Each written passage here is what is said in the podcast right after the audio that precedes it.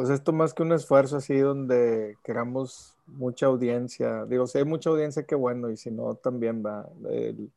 al menos yo a mis 50 años este, ya superé el ego de, de, de, creerme el centro de la tierra y del mundo. O sea, realmente es un esfuerzo así de personas, amigos, compartimos ideas.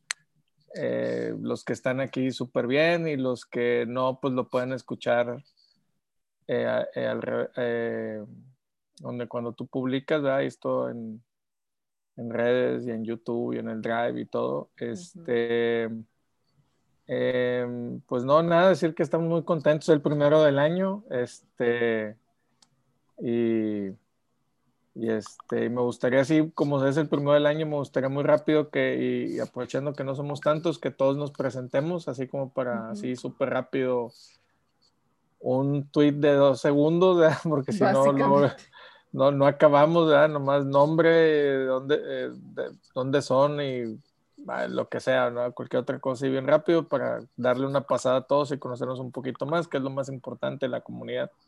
Entonces, este, Va, te va a pasar la bolita, Gabriel, y luego tú se la pasas a otro. Haz de cuenta como aventar la pelotita, ¿verdad? Yo te la aviento a ti y tú avientas a la otra. Muy, muy buenas tardes, Gabriel Garza, consultor independiente, y ahorita estamos también en el TEC ahí dando la clase de, emprendimiento. Y pues Alejandra, Alejandro Guerra, te la paso. A ver si andan por ahí, porque algunos. aquí está ya. ¿Qué tal? Buenas tardes, mi nombre es Alejandro Guerra, es ex Exatec de creación y desarrollo de empresas y me encuentro desarrollando una startup de consultoría. Eh, Armando, tu turno. Hola, eh, Armando Solves, también Exatec, soy cofundador de Skydrop. Que precisamente él y, Victorín vienen a hablarnos de eso hoy. Le paso la pelotita a Oscar Victorín. Ok. Gracias. Oscar Victorín, también de Exatec, eh, director y cofundador de SkyroPex, software de logística para e-commerce. Eh, le paso la bolita a Álvaro García. ¿Qué tal? ¿Cómo están? Soy Álvaro García, soy de aquí del municipio de Juárez, Nuevo León. Este, yo tengo una startup en la industria de los esports y, y, bueno, aquí estamos para lo que se ofrezca. Por allá Fer ya lo conocía yo de, antes. Muy bien, ¿a quién le pasas la pelotita? A Eric. Dale, Eric. Ahí andas. Eric, si no, eh, Vique.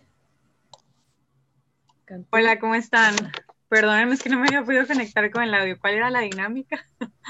Bueno, nada más tu nombre y, eh, lo, que, lo que quieras.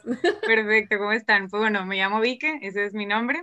Este, yo conocí a Fer y tuve clase con él. Estudié en el TEC, licenciada de Creación y Desarrollo de Empresas este, y trabajo en una aceleradora de empresas digital, de startups a base digital, aquí en Monterrey. Y bienvenida. Muchas gracias. No sé quién no haya hablado. Carlos. A ver, Carlos, te paso platita. Gracias, buenas tardes. Mi nombre es Carlos Tejeda. Eh, trabajo en Orca Wireless, eh, una empresa de telecomunicaciones.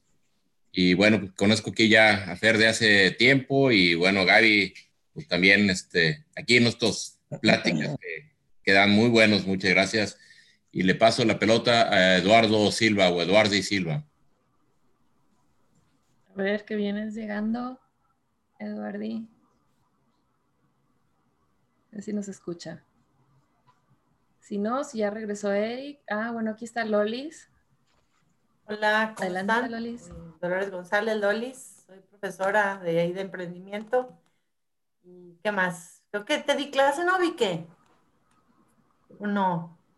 Creo que sí, ya ni me acuerdo. Sí, creo que empresas familiares, entre tanta, son las únicas que les doy a los de creación, empresas familiares. Este, y pues soy directora de carrera de la y pues me encanta todo este rollo del emprendimiento, así que aquí ando. Muy bien. Pues muy bien, no sé eh, si alguien quiera presentarse, si no, ya podemos comenzar. Este, ¿cómo ves? Ya son las seis, seis, ya es reglamentario. Muy bien, este, pues muchas gracias, Oscar, Armando, por su tiempo. Sé lo difícil que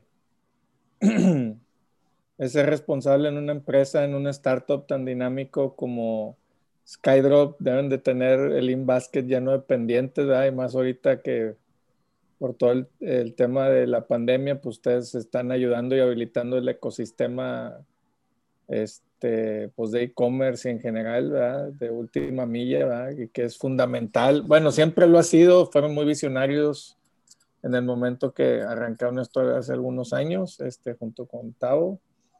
Eh, y bueno, pues ahorita están probablemente, pero bueno, no, especulo, quiero pensar que están en uno de sus mejores momentos desde el punto de vista del negocio en cuanto a retos, crecimiento y todo eso, ¿no? Y pues básicamente, pues la plática se llama How to Build a Company eh, de 100 million dollars in 10 years, ¿verdad? Entonces, me gustaría empezar, este, no sé, cualquiera de ustedes dos que quiera empezar, este, empezando a platicar sobre cómo este journey, ¿no? De construir una startup de cero, desde como hacía Steve Jobs, desde, él hablaba en un video de que cuando empezaba una, cuando empezó Next Computer, dijo, decía, ya se me había olvidado lo difícil que era empezar una empresa, ¿no? Desde comprar la cafetera, ¿verdad? Rentar las oficinas, ¿verdad? O sea, un montón de cosas que pues hay que hacer, ¿verdad? Que no, no están ahí, hay que hacerlas, ¿verdad? Y, y, y sobre todo al inicio haciendo muchas cosas que no escalan para escalar y nailing down el, el, el, el job to be done para encontrar product market fit y luego ya después eso hacer bit scaling para escalar y, y, hacer building de company, ¿no? Que ya son retos, son etapas, ¿no? Entonces no sé quién quiere empezar de ustedes, si tú Armando, tú Oscar. Sí. sí, si quieres yo empiezo. O sea, yo definitivamente creo que es muy difícil empezar y sobre todo creo que lo que más detiene a la gente para empezar es que quieren encontrar la idea que los va a llevar a ser una compañía de 100 millones de dólares, ¿no? Primer este, mito. Y, ajá, y, les quiero platicar un poco nuestra historia. Nosotros empezamos en 2015 como una compañía tipo Uber Eats, sin el marketplace de comida. Eh, nada más teníamos el, el marketplace de, de, choferes independientes para la entrega de comida. Entonces, si se fijan dónde estábamos eh, en 2015 contra lo que hacemos ahora es totalmente diferente y, es un poco lo que yo creo que detiene, eh, o sea, el, paso más difícil es empezar porque la gente, la, las personas quieren encontrar la idea que no van a tener que cambiar para llegar a un punto que consideren éxito, eh, cualquiera que sea. Entonces nosotros empezamos en 2015 entregando comida y un poco el mercado nos fue empujando al e-commerce, primero porque empezamos a crecer muy rápido, entonces teníamos muchos choferes que entregaban comidas y cenas, pero en las tardes no tenían nada que hacer. Entonces decíamos, ¿cómo podemos hacer a estas personas que ganen más dinero? Ya ganaban más de lo que había en el mercado, pero definitivamente había una oportunidad si lográbamos que en las tardes tuvieran este, pues, más entregas. Y lo primero que hicimos fue entrar a tiendas de conveniencia tipo el, el Oxxo o entregas de, este, papitas, refrescos, lo que fuera, este, y supermercado. Eh, y cuando empezamos a hacer eso, como todavía no estaban Uber Eats y Rappi, nos empezaron a llegar muchos carros y camionetas en lugar de motos, porque en motos el motociclista pues, no usaba ninguna aplicación. Entonces dijimos, bueno, aparte de que ya le estamos encontrando trabajo a la gente en las horas no pico, o sea, en las horas que no son de comida. Tenemos una oportunidad con toda esta gente que sí trabaja en aplicaciones que quiere entregar paquetes. Y eso nos llevó a buscar entregas de e-commerce mismo día, eh, que ya podían ser paquetes un poco más grandes, de, desde un kilo hasta 60. Entonces, este, yo creo que eso fue el segundo año después de que empezamos. Este, y igual empezamos a crecer mucho, empezamos a hacer muchas entregas de última milla para compañías ya grandes y dijimos, bueno, eh, como estrategia para crecer en las entregas, vamos a llegar a las compañías grandes de última milla eh, hacemos la masa crítica que necesitamos para armar la logística y que todo sea muy barato. Y ya que tengamos eso armado con el volumen, vamos con clientes pequeños y medianos, porque crecer con clientes pequeños y medianos eh, iba a ser muy costoso. a la hora que llegamos con clientes pequeños y medianos y les decimos, ya tenemos todo el volumen, ya tenemos todas las rutas listas, eh, aquí están las entregas mismo día para ti. dijeron, oye, pues sabes que está muy padre tu servicio, pero yo como soy un cliente pequeño, tengo mi tienda, eh, no sé, en mi casa o tengo mi oficina en Monterrey, pero de aquí necesito entregar a todos lados, no nada más en Monterrey, porque mis clientes, pues como, como es e-commerce, están en todos lados. Este, y ahí fue donde nos dimos cuenta de, este, de esta oportunidad que yo creo que fue cuando de verdad mailamos el, el producto que estábamos vendiendo. Este, y lo que hicimos fue hacer una plataforma que conecta a operadores de logística con e-commerce, eh, principalmente pymes, son, o sea, llega a haber e-commerce grandes, pero principalmente son este, pequeños y medianos e-commerce que necesitan una plataforma para administrar su e-commerce. Entonces ese fue un poco el camino desde que empezamos con, con una startup de dos personas, eh, cómo nos fuimos tropezando con problemas y escuchando a los clientes y eso nos llevó a encontrar un producto que finalmente escaló. Oye, oye Armando, y platícame en ese proceso, o, tú también, Oscar, es en ese proceso de nailing down en early days, eh, en, en, mi experiencia es, uno anda como, o al menos yo, a mí me ha pasado no hablar por más gente, uno anda perdido, ¿no? O sea, dices, ves diferentes arquetipos de clientes, ves diferentes competidores, haces talking to users, ¿verdad? Para entender, pues, dónde, dónde estoy haciendo nailing down. Todo es muy caótico porque aparte hay que operar, ¿verdad? O sea, acá strategizing y todo eso, pues está muy bueno, pero pues hay que entregar, hay que operar, hay que manejar repartidores, atender quejas, reembolsos, lo que sea, ¿verdad? o simplemente vender, ¿verdad? Que es, es todo, un, todo un tema, es un reto al inicio. ¿Cómo, cómo, es, cómo es tu algoritmo o, el algoritmo de, tuyo, Oscar, o de la empresa en esos early days? O sea, ¿cómo, ¿cómo es el algoritmo de hacer ese nailing down en un ambiente como tan caótico y decir, oye, por ejemplo, oye, me voy con los grandes, pero luego dependo mucho de ciertos clientes, ciclos de venta largo, y yo necesito monetizar mañana, entonces mejor me voy con una pyme para que el ciclo de venta sea más corto, pero no tengo volumen y es más costoso. O sea, ¿cómo es ese algoritmo en los early days? Sí, eh, justo fue la clave eso que dices, ¿no? ¿Cómo, cómo tomo esa decisión hacia, hacia dónde enfocarme? Y, fue cuando empezamos a, hacer este pivot de, de envíos nacionales, una plataforma software para e-commerce, ¿no? Eh, que empezamos eh, con una necesidad propia porque ya, ya teníamos clientes de e-commerce para, para Last Mile. Entonces los mismos clientes nos, nos empezaron a pedir, oye, me encanta tu plataforma, me encanta tu tecnología, pero también necesito envíos nacionales, entonces tú nada más me das los locales, entonces ayúdame, ¿no?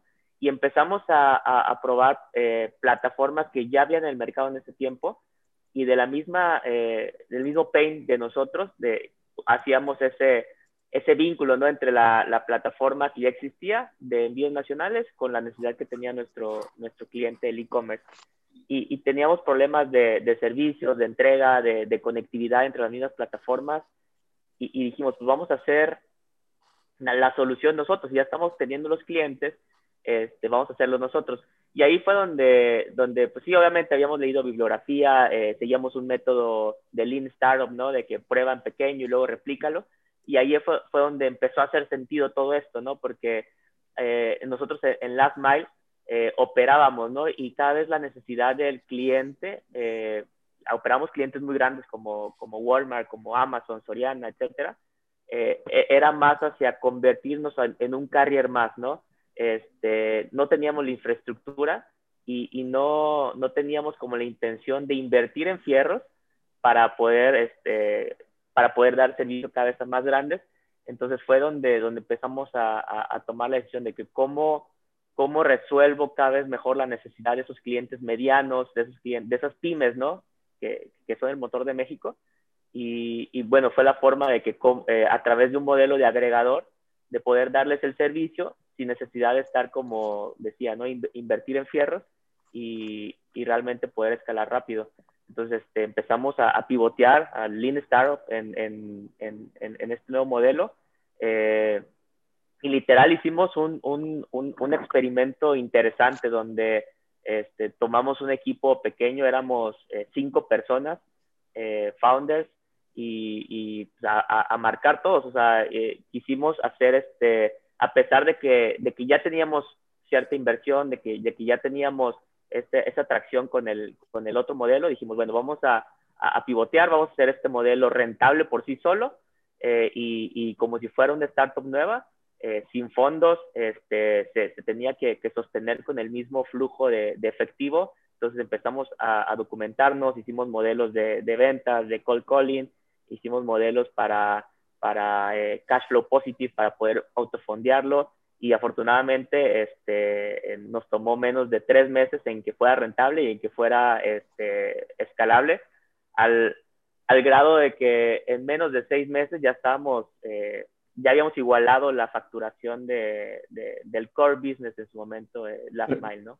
Creo que ese es un punto súper importante porque no fue una decisión en donde digo, eh, pensamos, vamos a ir, vamos a apostar todo para este producto, sino que algo que nos ha funcionado muchísimo es hacer experimentos y esos experimentos, este, irlos creciendo y ya una vez que van creciendo ya es cuando tomas la decisión de qué hace más sentido para la compañía, si te conviene escalar un producto donde ya tienes, ya naileaste, o este, sigues tratando de nailear los otros experimentos que tienes. Entonces, como dice Vic, empezó a crecer mucho el software este de envíos nacionales y lo, eh, en el otro producto seguíamos creciendo, pero definitivamente no al mismo ritmo.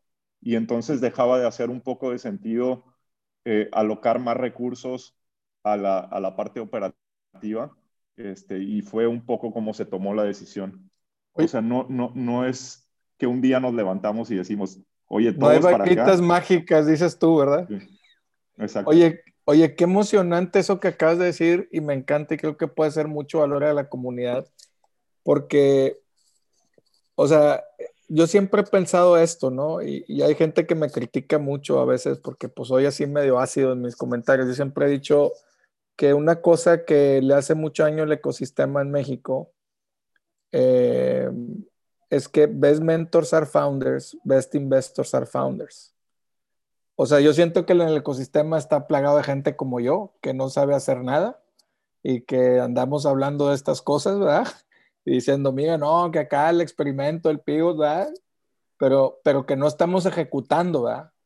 Y entonces entonces, una ventaja que yo sobre ecosistemas más avanzados es esa. O sea, el que está mentoreando, el que está invirtiendo, pues explotan esos ecosistemas grandes porque son founders, ¿verdad? Y entonces, entonces un pitch, en vez de ser acá pitch, ¿verdad? Como nos enseñan en todos lados, pues realmente al final es una conversación donde el founder acaba diciéndole al, al founder, de founder a founder, uno que está invirtiendo, mentoreando y otro que está tratando de construir algo from scratch, pues al final la conversión se torna en algo, don't bullshit me, I'm a founder like you, Entonces, no me eches este rollo, ¿verdad? O sea, dime cuáles son las broncas, ¿verdad? Porque pues en la realidad yo sé cómo son. Entonces, con este contexto, me gustaría hacerles una pregunta a los dos. Descríbanme esos momentos emocionantes de, de cómo era un día de junta, cómo era un día de ejecución, cómo, cómo hacían el pivote, en base a qué criterios se movían para un lado, para otro, cómo se organizaban, el perfil de la gente que mostraba, que, que, que estaba en ese pequeño experimento, qué, características buscaban, o sea, cómo eran los drivers de, toma de decisión en la ejecución. Claro, eh, sí, de hecho, justo la plática se llama en 10 años. O sea, realmente la empresa Skydrop no tiene, no tenemos 10 años, pero, o sea, ya tenemos eh, emprendimientos previos eh, exitosos y fracasos que son aprendizajes. Entonces eso también nos ha llevado a, tomar lo bueno y hacerlo lo malo, hacerlo diferente y mejorarlo. Y aparte de cientos de horas de, de estar revisando bibliografía, Entonces ya sabíamos más o menos de por dónde iba o por dónde no iba. Entonces, este, dijimos, vamos a hacer este, este, este pivot, eh, como, como mencionaba, ¿no? Es, es una empresa nueva, una empresa sin, sin fondos. Entonces empezamos a buscar... Eh, ¿Cómo nace esa idea, Vic? O sea, ¿cómo es, dicen, vamos a hacer este pivot? ¿Cómo nace? O sea, ¿cómo es la conversación así literal? Oye, este, Armando, este, vamos a hacer esto porque si no, no se queda, o cómo nace. lo que pasa es que no. Un, momento. No, sé, Armando, si nos pudiera explicar un poquito más qué es SkyDrop. A mí no me queda claro qué es lo que hacen.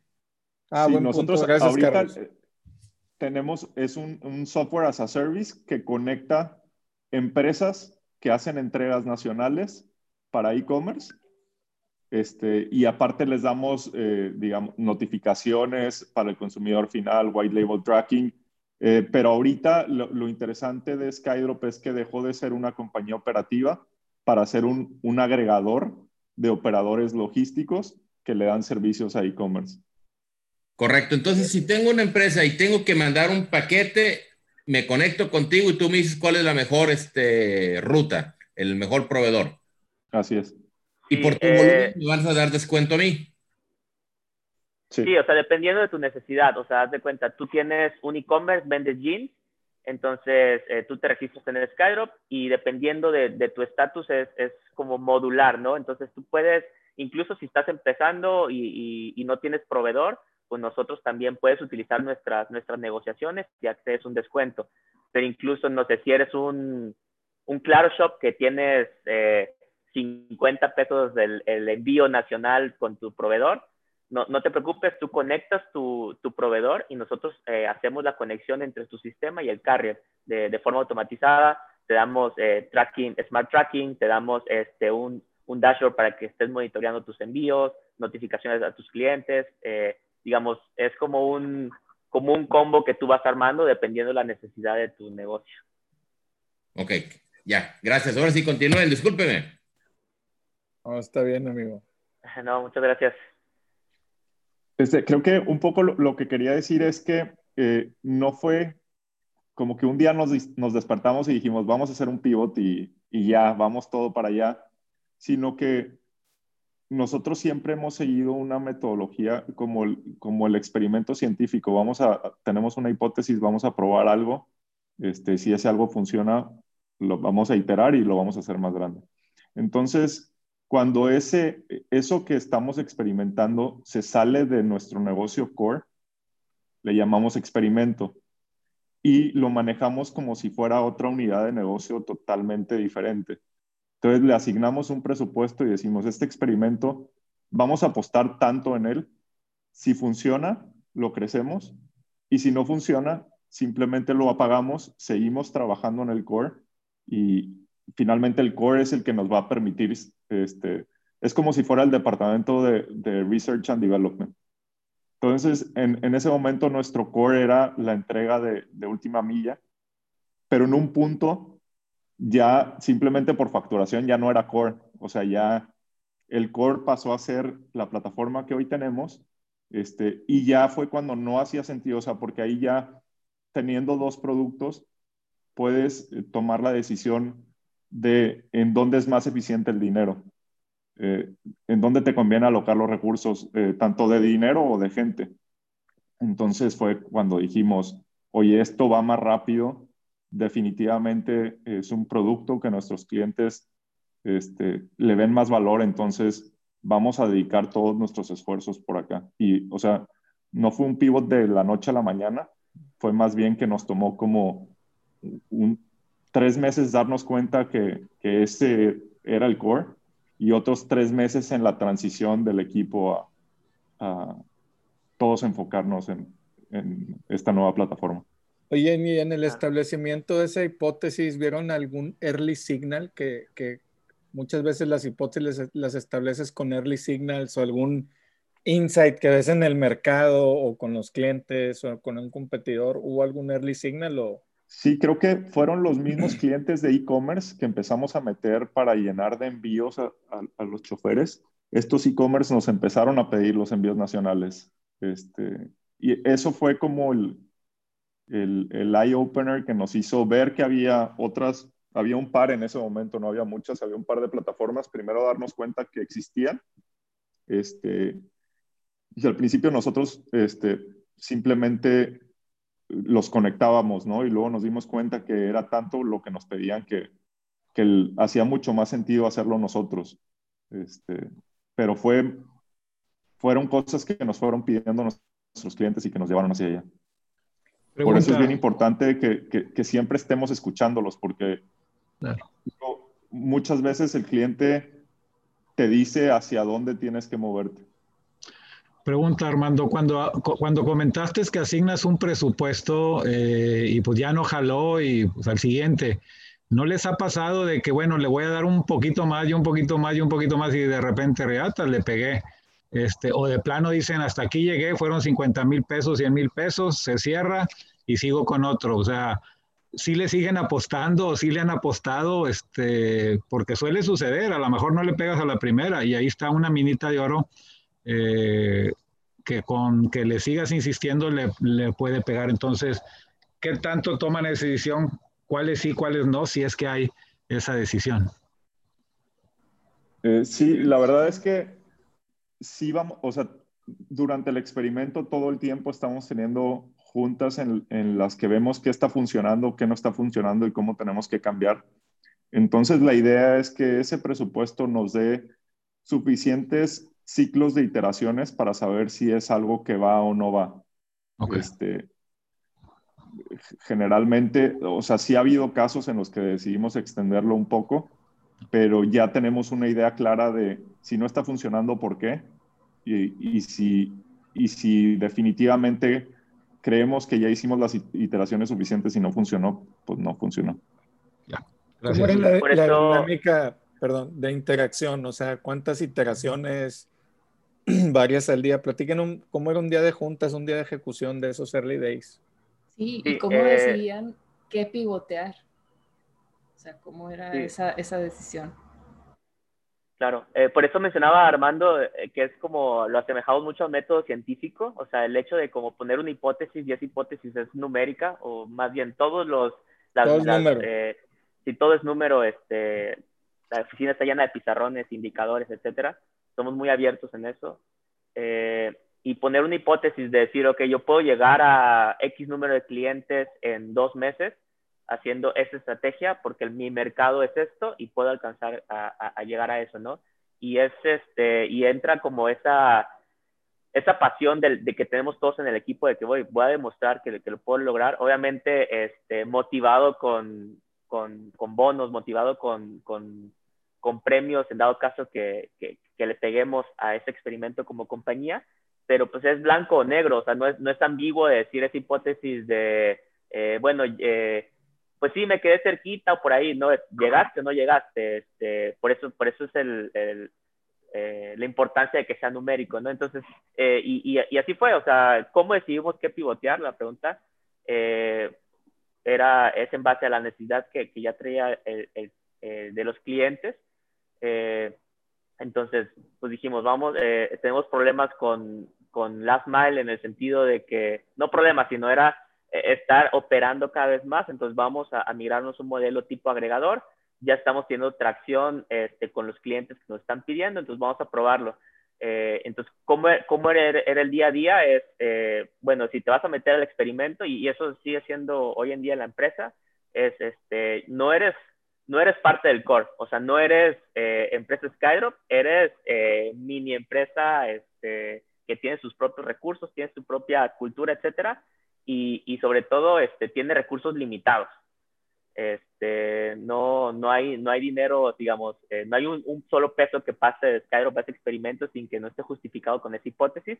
Entonces era pues estar levantándonos o entrar de 7 a 9, o sea, constitucionalmente puede que no sea legal, pero bueno, era, este, era esa pasión de la gente, obviamente motivado por, por, por, por bonos, incluso employee stock, etcétera.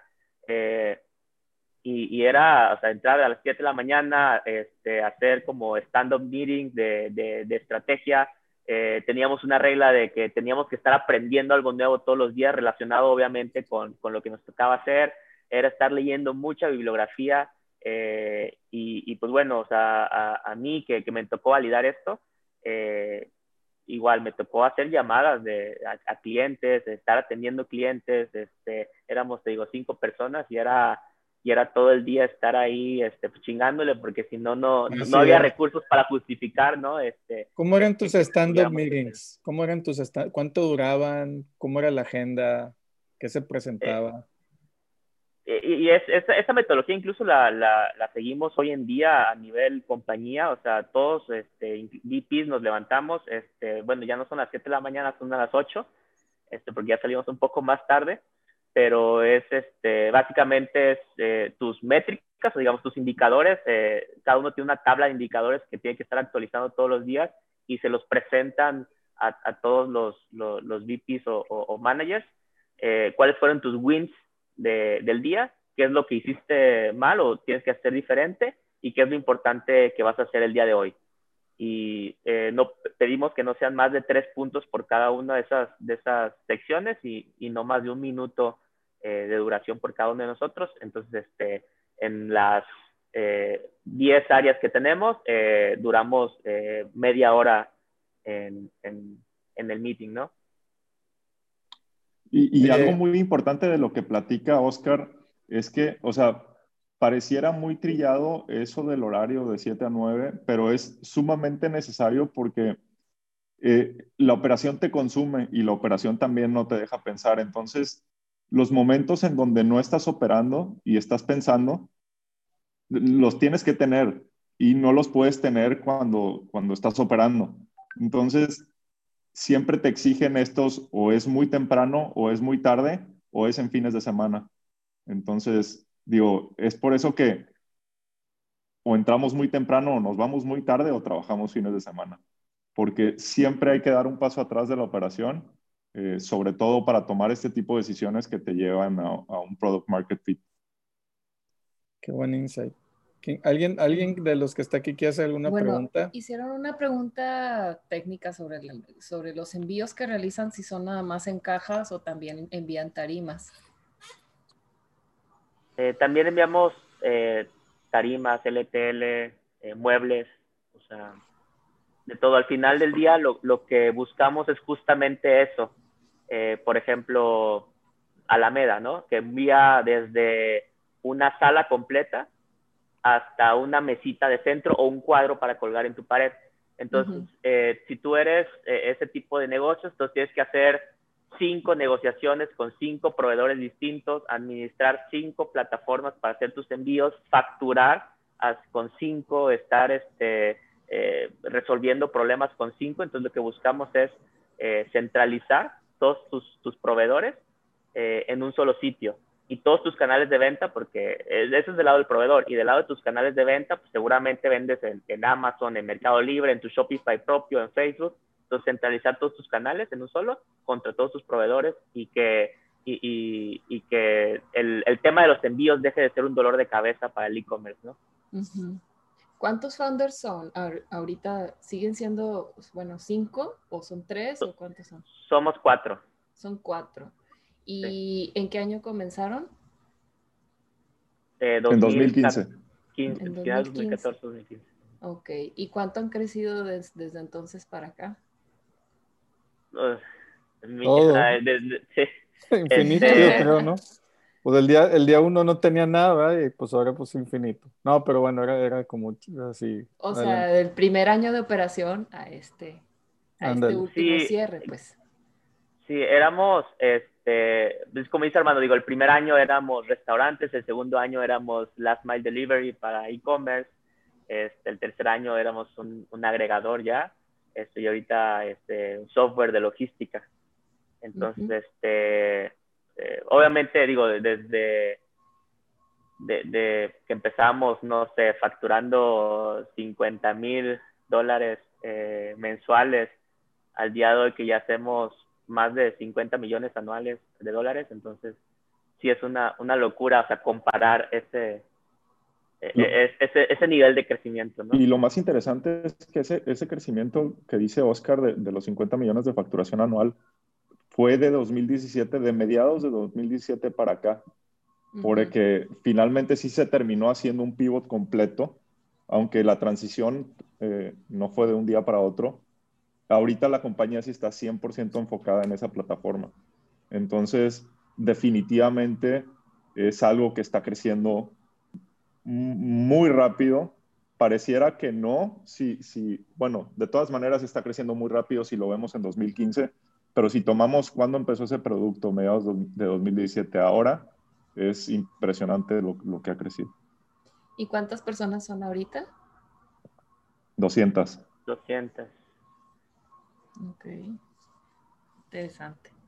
Ahí Armando, este, Oscar, tenía una, una pregunta. Digo yo, como, como les dije, yo tengo una startup que está en la industria de los esports y va a ser algo muy similar en el tema de que al final es una plataforma de publicidad para e-commerce, ¿no? Y, y, el trabajo mucho va a ser de estar trabajando con plugins de Shopify, etcétera, para poder facilitar que los e-commerce lleguen a los gamers. Este, cuando ustedes hacen el pivot, que de entrada se me hace genio porque hoy en día el repartición, la repartición con, con todo este tema de, motos y todos están peleando por ver quién pierde más dinero, ¿no? Entonces, ahorita en donde están ustedes, cuando empezaron a, probar este modelo, ¿qué tanto es probar con e-commerce, vender, generar revenue, escuchar feedback y luego quizás seguir, seguir probando con los mismos clientes o de entrada es, ya lancé este agregador, voy a ir a tratar de ganchar a la mayor cantidad de clientes posibles y probar con, con 100 este, y, ver, y ver cuáles son específicamente los que sí funcionan. O fue como que, ¿sabes qué? Agregamos 10 y con estos 10 que ya les gustó, pues seguimos probando dos, tres semanas y luego ya buscamos ir por otros 20. ¿Cómo fue ese crecimiento al inicio? O sea, ¿cómo manejaron esa parte de ir generando las primeras ventas con los primeros e-commerce? Allá ir, allá buscar expandirse más, o si de entrada fue, vamos por todos los e-commerce que se quieran, que quieran bajar nuestro agregador y, y, y, sobre eso nos vamos contra todo, ¿no? ¿Cómo manejaron ese crecimiento en, en revenue y en e-commerce que se iban afiliando ustedes al inicio?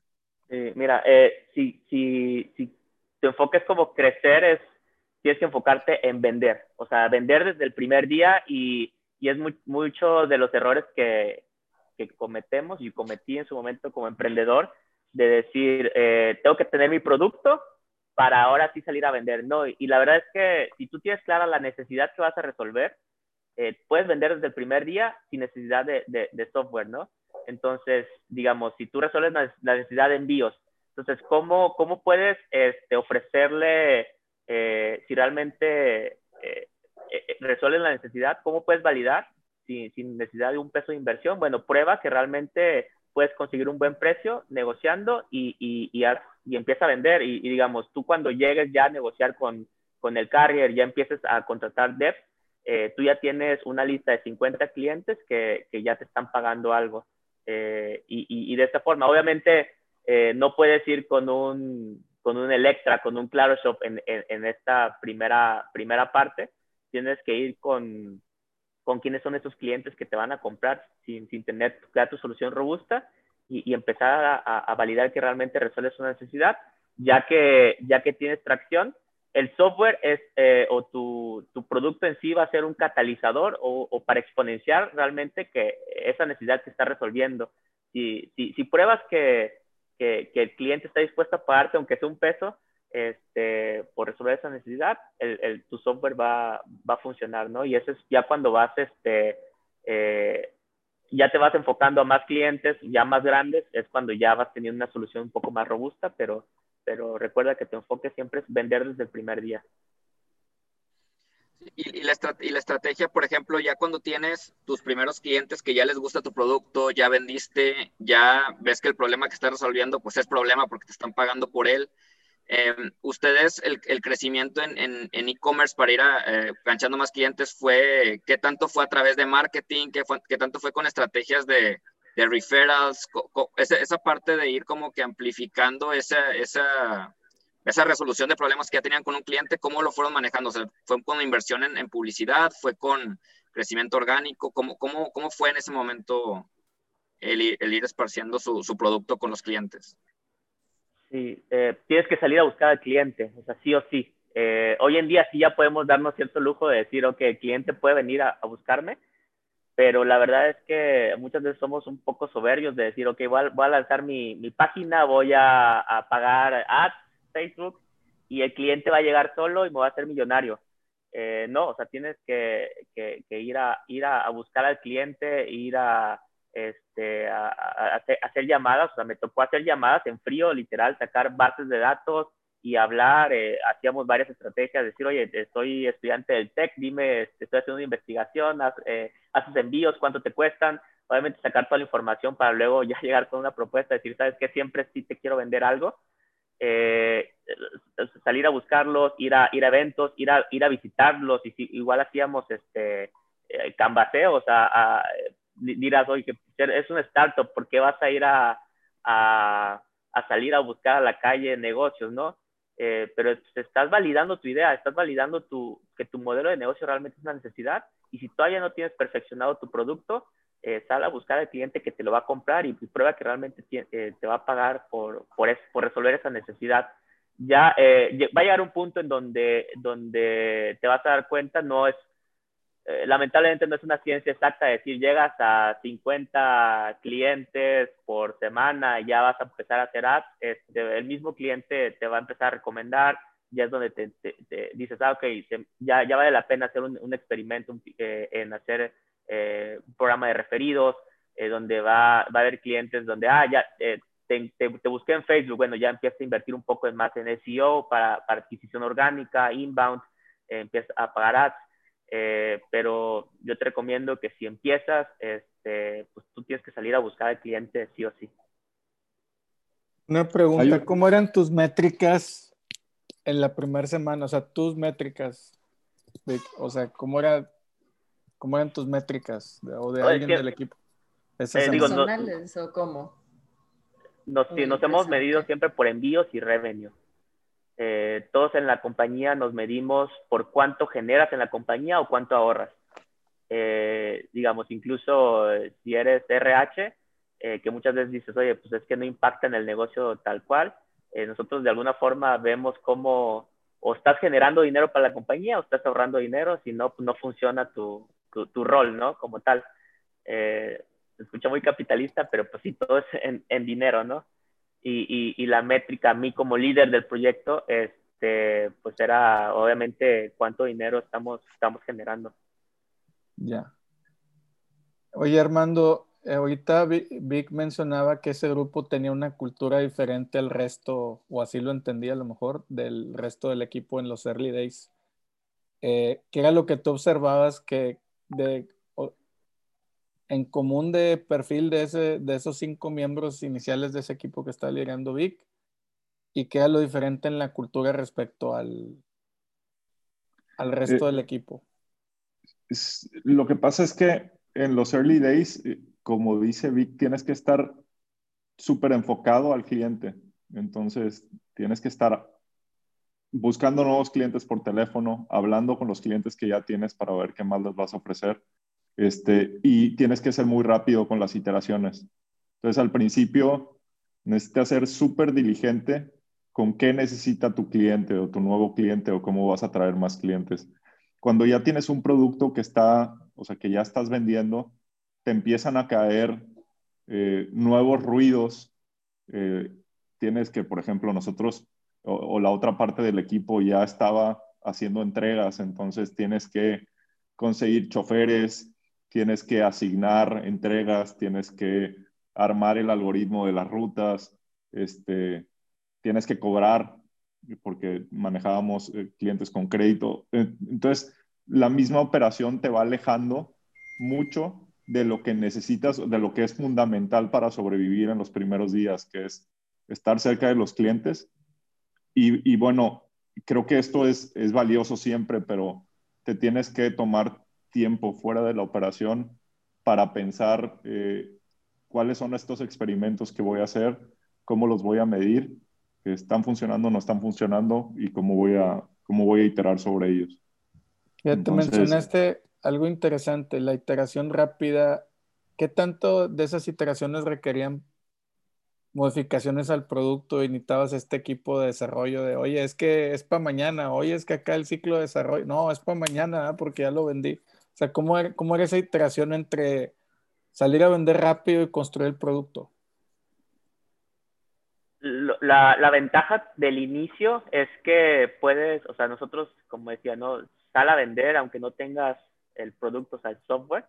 Entonces eh, hicimos una, una, regla que obviamente ahorita ya es, es muy complicado este, replicar a nivel macro, eh, pero empieza a vender y una vez que llegues a, a 5 mil dólares, digamos, de, de, revenue, ahora sí justifica que vamos a implementar ese, lo teníamos, por ejemplo, para un nuevo carrier. Vamos, vamos a implementar este, un, un iBoy, ¿no? Un 99 minutos.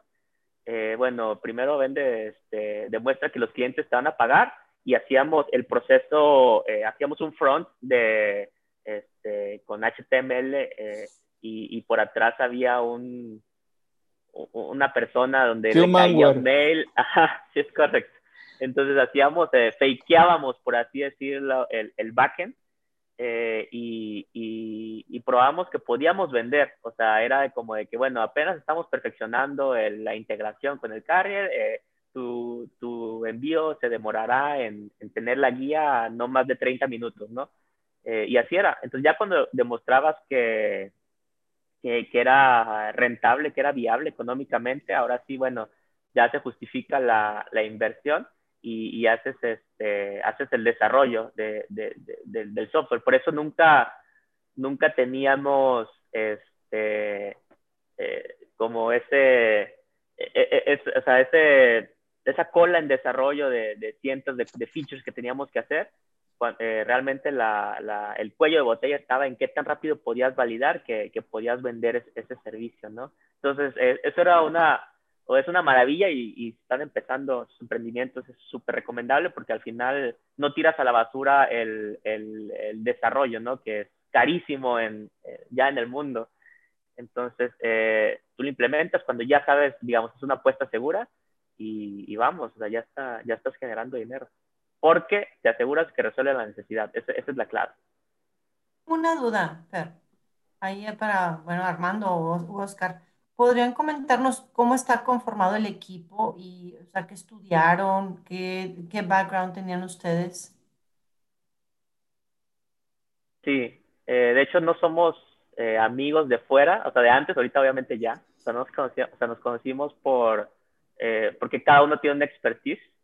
Este, Tavo es muy bueno vendiendo y vendiendo hacia afuera para inversión también.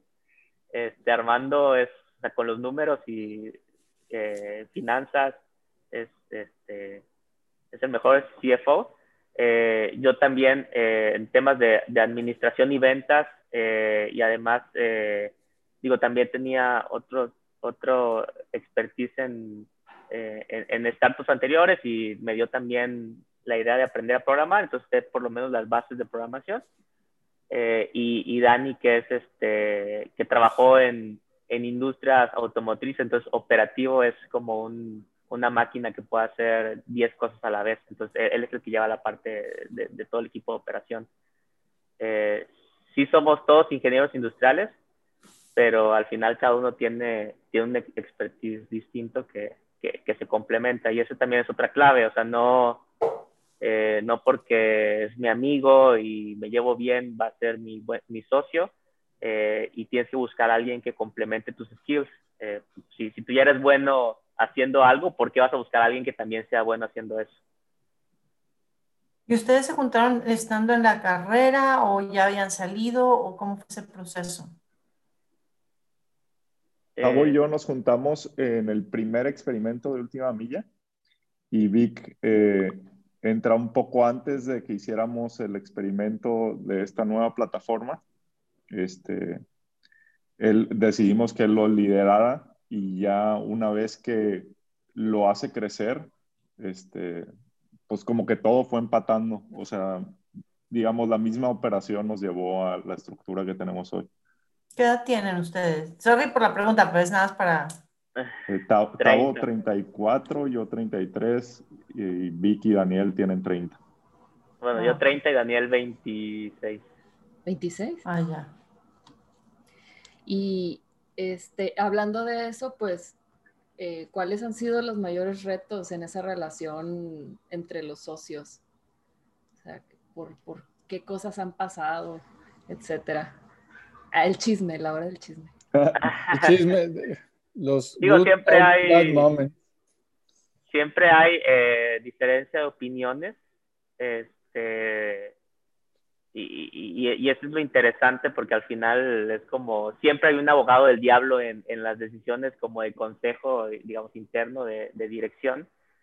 Este, por ejemplo, y los casos extremos, eh, ya abiertamente, por ejemplo, Tavo es, es más que este, eh, rápido, ambicioso de, de, crecer más rápido, Armando es muy numérico, muy cuadrado de que, ah, ¿por qué? O sea, si sí vamos a crecer rápido y vamos a arriesgar tanto, pero ¿cómo me vas a traer eso de, de regreso, no? Este, en cash, en dinero, en los financieros, ¿no?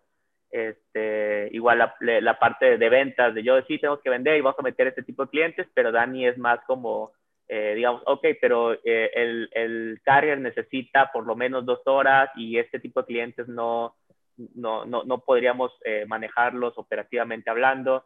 Entonces siempre hay, siempre hay esas diferencias pero la clave que tenemos es que tenemos, es que tenemos metodologías y procesos muy bien definidos en, la compañía, eh, o sea, desde cómo establecemos los OKRs, cómo se, eh, eh, qué, qué, iniciativas estratégicas vamos a seguir para llegar a esos OKRs y cómo los vamos a estar midiendo mes a mes, semana a semana y día a día. Entonces, si, si por ahí una, una decisión no va alineado a la iniciativa estratégica que a la vez le pega un OKR, eh, por más que, que Tavo, Armando, Dani o yo, digamos, se va a hacer, eh, pues ya, digamos, todo el ecosistema, de toda la compañía sabe que, que, por ahí no va porque ya todos llevamos al consejo que, al consenso que así, así es la metodología que usamos, ¿no? Y, sí, o sea, y a nivel compañía, no, no nomás en, en, en nosotros, en, en, digamos, en las decisiones de nosotros, eh, las demás personas del equipo saben si va o no va. O sea, ya es ya es una regla el cómo, cómo trabajamos. Eh, no, está, no está ambiguo, pues ya. Les comentaron consejo. ¿Tienen algún consejo externo? ¿Son ustedes mismos? ¿Cómo manejan la, la, parte del consejo? Si es que existe algún consejo. No, sí tenemos consejo y eh, es consejo externo.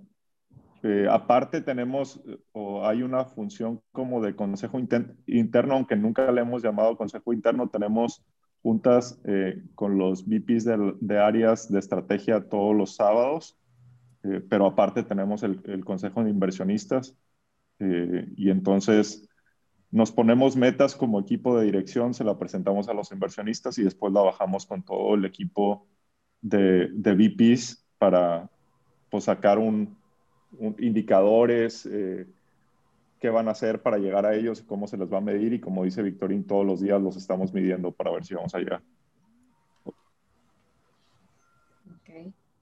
Y hablando, por ejemplo, de la parte de la inversión, cuéntenos cómo ha sido ese, ese trayecto, o sea, en qué momentos decidieron solicitar inversión, si eh, ustedes invierten las utilidades para poder seguir creciendo. Sí, eh, cuando estábamos haciendo última milla levantamos dos rondas de inversión, el, capital semilla y una miniserie Este, con eso crecimos durante los primeros dos años y medio.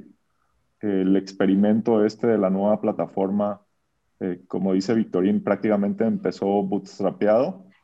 Este, y después entramos a YC en septiembre, agosto de 2018. Este, llegamos a San Francisco. Ahí básicamente hay una idea que mucha gente tiene que vas a ir a Estados Unidos y la cultura es levanta capital, eh, inviértelo básicamente en marketing trae a muchos clientes y crece. La verdad es que no es así, es todo lo contrario. Llegas allá, este, te piden que definas tu indicador más importante, defines ese indicador más importante y, lo que siempre te dicen, o sea, como el, el, lema eh, de todos los días es ve a hablar con clientes, ve a hablar con los clientes y te miden nada más ese indicador. Entonces te preparan durante tres meses para eh, hacer crecer ese indicador y después presentárselo, presentárselo a inversionistas. Y la idea es que cuando tú llegas con el inversionista, eh, no es nada más conseguir dinero por conseguir dinero, sino que ya tienes un producto validado eh, porque hiciste crecer ese indicador que es el más importante Y entonces el dinero lo vas a poder usar para dos cosas.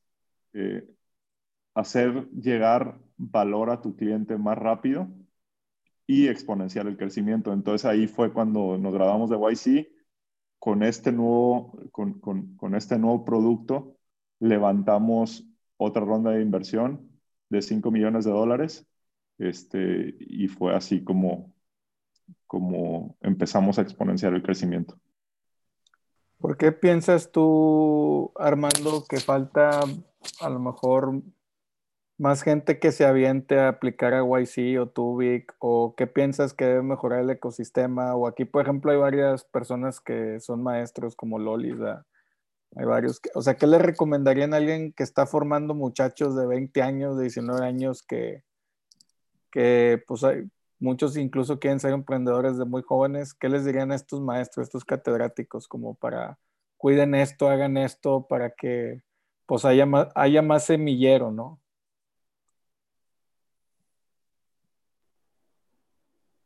Y pueden eh, decir, díganles que se salgan de la universidad, ¿verdad? Aquí, o sea, aquí ha, ha, habido, de verdad, aquí ha habido respuestas que les dicen, ya, dile que a los alumnos que dejen la universidad, ¿verdad? O sea, aquí se vale todo, no pasa nada.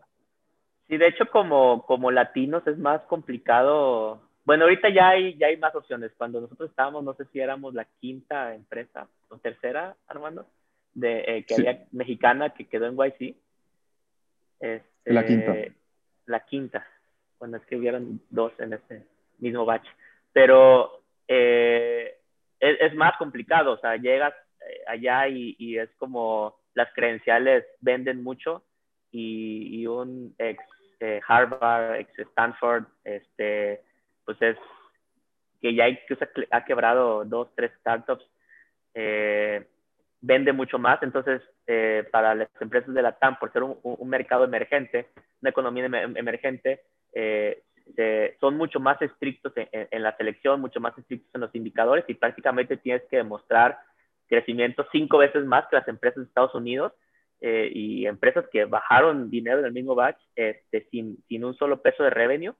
Eh, solamente, o sea, nos toca como latinos este, ir a demostrarles por, qué, por qué sí se puede emprender en Latinoamérica, por qué no eres su, su jardinero, sino eres un, un, emprendedor que también tiene la capacidad de, de, poder hacer negocios de millones de dólares. Y, pues nada, o sea, te toca, lamentablemente nos toca demostrar cinco veces más eh, que podemos, o sea, tienes que llegar allá con un crecimiento de, de, de cinco veces más de, lo que una empresa crece allá. Eh, y pues, pues es la realidad que nos toca vivir, por eso eh, no, se desanimen, no se desanimen si no han quedado. Este, muchas empresas mexicanas con latinas, con, con, con mucha atracción, eh, no han quedado y es por la, por la alta exigencia que tiene eh, eh, ese programa y sobre todo para, para, las empresas latinas. Sí, yo creo que son contadas las empresas que quedan en, la primera, en el primer intento. Este, generalmente, o por, lo, por ejemplo, lo que pasó en nuestro caso es que cuando te dicen que no en YC, te dicen por qué no.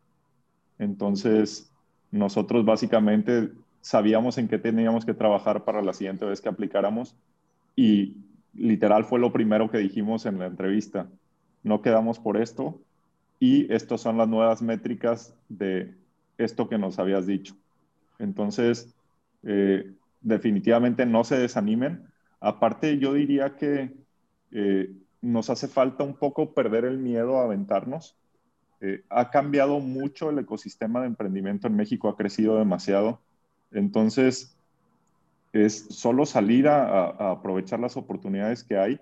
Este, te la tienes que creer que puedes y, básicamente es aventarte, tanto en México como si quieres aplicar a, a una aceleradora como YC. Este, pero ya no hay excusas en las que dices, oye, pues no voy a emprender porque este, tengo una idea buenísima, pero no tengo capital, porque no necesitas capital puedes bootstrapear o si eh, por la particularidad de tu, de tu compañía necesitas capital, puedes levantar capital. Hay muchos fondos de capital de riesgo y semilla en México. Este, igual ahorita no estamos limitados por fronteras, o sea, te, puede invertir un gringo, te puede invertir un, este, israelí, te puede invertir un africano, el que sea.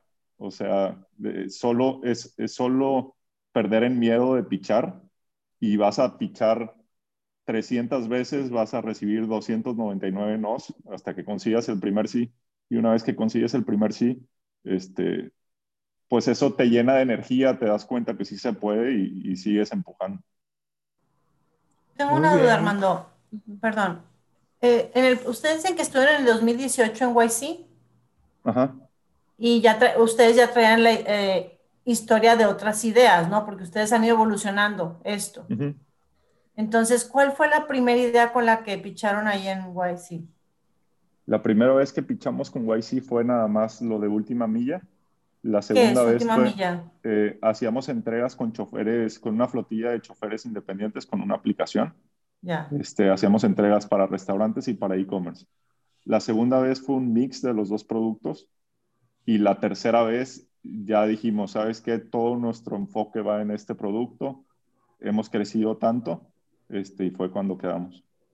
¿Y cómo es el proceso cuando tú pides, o sea, cuando te invierten ellos, cómo es el proceso en la parte legal? O sea, ellos ya, ya tienen todo establecido de, eh, digo, porque te están dando dinero, ¿no? Sí, eh, la verdad es que puedes llegar preparado o puedes no llegar preparado, porque ellos te dicen, ¿sabes qué? Si voy a invertir en ti, en ti eh, es un deal que es el mismo para todos, te doy 120 mil dólares, creo que eran en ese momento, ahorita lo subieron un poco más, y voy a pedir el 7% de tu compañía. Entonces, todos tienen el mismo deal. Y si tu estructura de la compañía no está preparada para recibir esa inversión en Estados Unidos, te dicen, vente tres meses y tienes tres meses para hacer tu, tu holding en Estados Unidos, que sea un C Corp que esté ubicada no sé dónde, este, y, una, y, usan un vehículo de inversión que se llama SAFE. Entonces, eh, el que estés constituido en otro país no es un stopper como para que ellos te digan, no voy a invertir en ti. Nosotros ya teníamos eh, el beneficio de que Tavo, nuestro, nuestro otro co-founder, ya había vendido una compañía y también había estado en una aceleradora en Estados Unidos, en, en 500. Entonces ya sabía que si teníamos una holding en Estados Unidos era mucho más sencillo el proceso de inversión extranjera entonces nos brincamos ese proceso cuando entramos a YC, pero yo diría que un 60 o 70% de las empresas extranjeras llegan allá a arreglar, este, digamos, estructura corporativa para poder tener la inversión. ¿Y qué empresa te hizo todo eso? ¿O quién fue tu experto para manejarte toda esa parte legal, los términos y todo eso? Eh, nosotros desde un inicio, como ya teníamos la compañía en Estados Unidos, eh, trabajábamos con un despacho que está en Miami, eh, se llama Next Legal, y la parte contable igual teníamos un, un, despacho que básicamente si estás constituido en Estados Unidos necesitas un C CPA, creo que se llaman los que te pueden firmar los estados financieros, y tenemos un despacho que se llama... Em, Market Street Partners. Entonces, digo, no, no es muy complicado, es una googleada, eh, hacer un research y, y simplemente hacerlo. Sí, pero digo, es costoso también porque es pagarle mensualmente, entonces si no tienen, o sea, no lo hagan a menos que ya tengan el deal, pues. O sea... Sí. Sí, eso, eh, mejor hacerlo cuando ya entraron, pero no es un stopper para, para entrar. O sea, te van a decir que sí por tu idea, por tu tracción, por tu equipo. El equipo es muy importante. Este, y eso, digamos, esos trámites o burocracia no, no te detienen. Y, y si, bueno, y ya para ir. Ay, perdón, la última pregunta. Y si por, por, algún motivo no cumples el 7%, no, ¿cuánto te piden? Te piden el 7%, de tu compañía. Ajá. ¿Y qué retorno te piden? ¿O cómo, ¿Cómo lo manejan ellos? No, lo que pasa es que en capital de riesgo los inversionistas no esperan dividendos, sino que esperan recuperar su dinero cuando hay un exit. Y ellos tienen una tesis de inversión eh, por cada, o sea, ellos saben que van a invertir, por, y voy a decir números eh, al aire por, por dar un ejemplo. Voy a invertir en 20 compañías, de esas 20 compañías le voy a pegar a dos o tres, y eso va a hacer que todo mi portafolio tenga un retorno de 60%, porque en las dos o tres que tienen retornos, tienen retornos de múltiplos de 10x. Entonces, si te dan 100 mil, reciben eh, un millón a cambio o 10 millones. Entonces, no esperan dividendos, no esperan eh, que le regresemos un porcentaje de su dinero, sino que de verdad creen que la compañía puede escalar lo suficiente para que su inversión valga en múltiplos y, que se les pague cuando la compañía se venda. Ok. Bueno, ahí Alejandro Guerra, no sé si quieres hacer tu pregunta. Sí, por supuesto. Eh, tengo una duda, por ejemplo, cuando ustedes iniciaron su compañía en el 2015, cuando eran menos de 10 o 20 personas que estaban eh, desarrollando y probando sus hipótesis, eh, ¿qué, ¿qué, proceso de aprendizaje adaptativo tuvieron que desarrollar para tomar las mejores decisiones de crecimiento de valor para su compañía? Eh, no, no, no, no entendí tan bien la pregunta. O sea, no sé si te refieres a, cómo fue la evolución, este, digamos, hacia nuevos, hacia nuevos productos. Hacia, hacia indicadores de valor o indicadores de crecimiento que ustedes eh, visualizaban que estaban teniendo, pues, eh, un impacto positivo. ¿Cómo aprendían ustedes, 10 eh, o 20 personas, a tomar las mejores decisiones? Ya, complementar, eh, perdón, no, adelante, Digo, siempre desde el día uno estamos eh, revisando bibliografía, este, cada, cada tarea en la compañía está basada en un, en un libro, un fragmento, un libro, un artículo, un paper, porque normalmente los los problemas que nos salen, eh, seguramente hay alguien allá afuera que ya los tuvo multiplicado por 10 y la respuesta está ya en ese libro. Entonces simplemente es ir a buscarlo y, probar o implementar esa metodología. Muchos ya te, ya te, ya te dan la metodología y así es como hicimos nuestro, nuestro proceso de ventas. ya tengo claro que, que es replicable este, hicimos nuestro proceso eh, de operaciones, de servicio al cliente, todo basado en bibliografía. Eh, y, cuáles son los indicadores? Eh, obviamente ahí también te dan ejemplos de indicadores, pero siempre lo que hacemos es cuál es el indicador general de la compañía, que es el que obviamente los inversionistas quieren, es aumentar el valor de la compañía. Entonces, ¿cómo aumentas el valor de la compañía? Pues aumentando en envíos, aumentando en revenue, aumentando en clientes y aumentando tu mercado. Entonces, eh, esos, esos OKRs generales de la compañía los vamos bajando a cada una de las áreas y cada una de, las, de los líderes de área lo baja a sus gerentes, cada uno de sus gerentes los baja hasta el área operativa. Tan es así que, que incluso, o sea, desde el primer día que entra un, un vendedor, por así decirlo, sabe cuántos clientes tiene que cerrar la primera semana, sabe cuántos clientes tiene que cerrar al mes, cuánto tiene que, ingresar de dinero, cuántos pedidos eh, nuevos por mes tiene que hacer. Eh, porque eso eh, tiene que cumplir con el indicador de, del VP de ventas y tiene que cumplir con el indicador de dirección para, para hacia, hacia aumentar el valor de la compañía. Entonces, creo, que es muy simple bajarlo, ¿no? Sí, e, eso es lo más importante para saber que estás realmente logrando tu objetivo, definir tus indicadores, digamos, los más importantes para la compañía y, e ir de ahí hacia abajo, no hacerlo al revés, este, porque así te aseguras, como dice Vic, que todas las áreas están trabajando para pegar a esos indicadores clave de la compañía, como puede ser el tener más envíos, el porcentaje de crecimiento o eh, cualquier otro que definas como indicador más importante. Este, pero siempre hacer el ejercicio de empezar desde lo, desde lo más general y, irlo bajando. Armando Oscar, una, una pregunta, digo, ahorita que escuché los backgrounds hace ratito de ustedes, por lo que entendí, ninguno de los cuatro es programador, programador, ¿no? O sea, eh, en la parte técnica, digo, entiendo el tema de que Oscar mencionó que ya sabe las bases, eh, pero en la parte técnica, ¿qué tanto les, les impactó el que ninguno de los cuatro eh, sea un programador nato, full stack o, como sea? Este, y también, ¿qué tanto les impactó también a la hora de reclutar, en la parte de cómo van armando su equipo, esos primeros 10 empleados? O sea, ¿cómo, cómo manejaron esa parte? Digo, sí, no, no sé qué tanto impacto haya tenido eso en, en el equipo y cómo lo fueron creciendo, ¿no?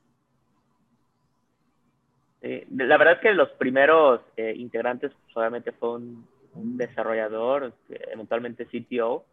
Este, yo sí, o sea, sí tenía las bases, por lo menos este, sabía este, de bases de datos, de, de dónde lo íbamos a hostear, de, de, qué stack íbamos a manejar, este, etcétera, ¿no? Eh, entonces, o sea, fue, fue relativamente sencillo si, si tienes clara la idea este, que está resolviendo, este, porque simplemente el, el software es el, el, resultado de la validación que ya hiciste. Eh, el, el, software por sí solo no va a validar tu idea, el, software únicamente va a exponenciar el crecimiento o la venta que ya estás teniendo.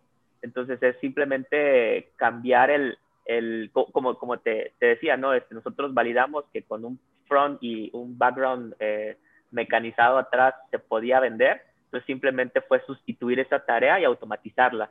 Eh, entonces el requerimiento para alguien de tech es mucho más sencillo y es simplemente una, una implementación que, que, que, se hizo, ¿no? Y al momento de reclutar, eh, pues obviamente buscamos que, eh, o sea, vende ya, pues, ya que también este, eh, puedas, eh, puedas vender la experiencia del equipo y la atracción que estás teniendo. Al final la, la venta o el, el, dinero que estás ingresando llama más que, que que tener un, un CTO de, de, renombre. O sea, puedes decirlo que pues sí tengo, tengo un CTO bien chingón, este, vas a aprender un chingo, está bien, eso, eso llama. Pero, o sea, imagínate que le digas, este, en menos de seis meses estamos este, facturando ya millones de, de, de pesos en su momento, este, estamos teniendo tantos envíos, estamos creciendo una, una, una velocidad de, de 10x eh, y, y, ya lo, o sea, lo pueda entrar y pueda ver lo tangible que, que, que, está aumentando la base de datos de clientes día a día, este, eso, eso llama mucho más este, el crecimiento, ¿no? Y pues fue, fue relativamente sencillo este, si tienes al equipo indicado eh, y, y, está haciendo la atracción correcta. Perfecto. Muy bien. Nos ayudas a cerrar, Gaby. Sí, pues muchas gracias por haber compartido sus tiempos, sus consejos, este, y pues eh, es un gusto tenerlos aquí, que ya estén en el grupo y pues poder seguir contribuyendo este, a la comunidad para poder revolucionar ese mindset que queremos. y pues muchas gracias Armando, Vic, este, y a todos por haberse conectado. No, pues muchísimas gracias a ustedes. sí, muchas gracias les agradezco bastante porque algo que también hace que detonen mucho los ecosistemas es esta obsesión que tengo de ves mentors are founders, ves investors are founders, ¿no? Y en esos ecosistemas, pues hay mucha gente así, ¿verdad? O sea, en Monterrey a lo mejor son contados la gente que ha tenido la oportunidad, este, y sobre todo más que la oportunidad, las ganas de trabajar y el talento, ¿verdad? Porque la eh, disciplina, estos la disciplina militar, Empezar a las 7 de la mañana, todo lo que platicaron, esa disciplina del, del, experimento, esa disciplina de decir, oye, esto empieza sin dinero, bootstrapeando, Y este, fake MVP, ¿verdad? Y stand-up a, full y expliquemos todo lo que haya que explicar cada persona en un minuto sin echar rollo y con puros números, ¿verdad? Y qué vas a hacer mañana o el día de hoy para corregir rumbo.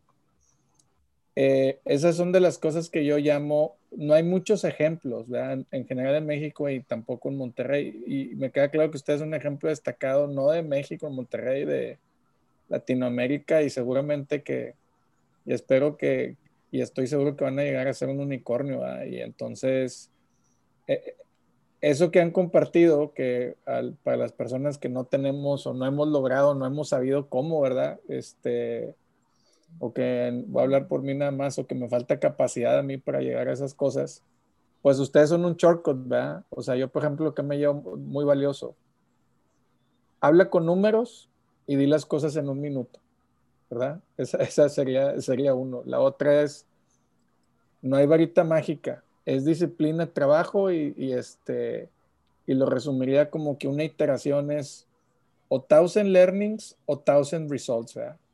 O logré un, un, un resultado brutal 10 100x, o aprendí tanto que sé que voy a ajustar el día de hoy para lograr ese resultado mañana, ¿verdad? Y presentarlo mañana. Eh, otra cosa que me llevo de ustedes es eh, la capacidad de comunicación. O sea, personas que articulan de manera muy simple, muy clara. Siempre he pensado que un reto que tienen los emprendedores o en el caso corporativo un director general de una empresa grande es cuando uno no sabe hablar, el equipo se pierde muy rápido, ¿verdad? Porque si a mí me reportan 20 personas. Y yo no sé dar, explicar una visión, un objetivo, un OKR, un, un proyecto, pues eso se multiplica por 10, por 20 por 100, ¿verdad? Y ese efecto carambola y la gente anda perdida, desmotivada, ¿verdad? Y pues me emociona mucho que ustedes nos hayan dado, teniendo tanto trabajo y cosas que hacer, ¿verdad? Muy importantes, que, que nos hayan regalado este tiempo, ¿verdad? Lo agradezco mucho de manera personal. No, gracias. Y gracias, a ustedes también por estar creando comunidad, que definitivamente es algo que ayuda a que el ecosistema eh, se desarrolle y crezca. O sea, sí es algo sumamente necesario. Así es. Bueno, muchas gracias y nos vemos el próximo jueves. Gracias. Gracias. Gracias, gracias, a todos.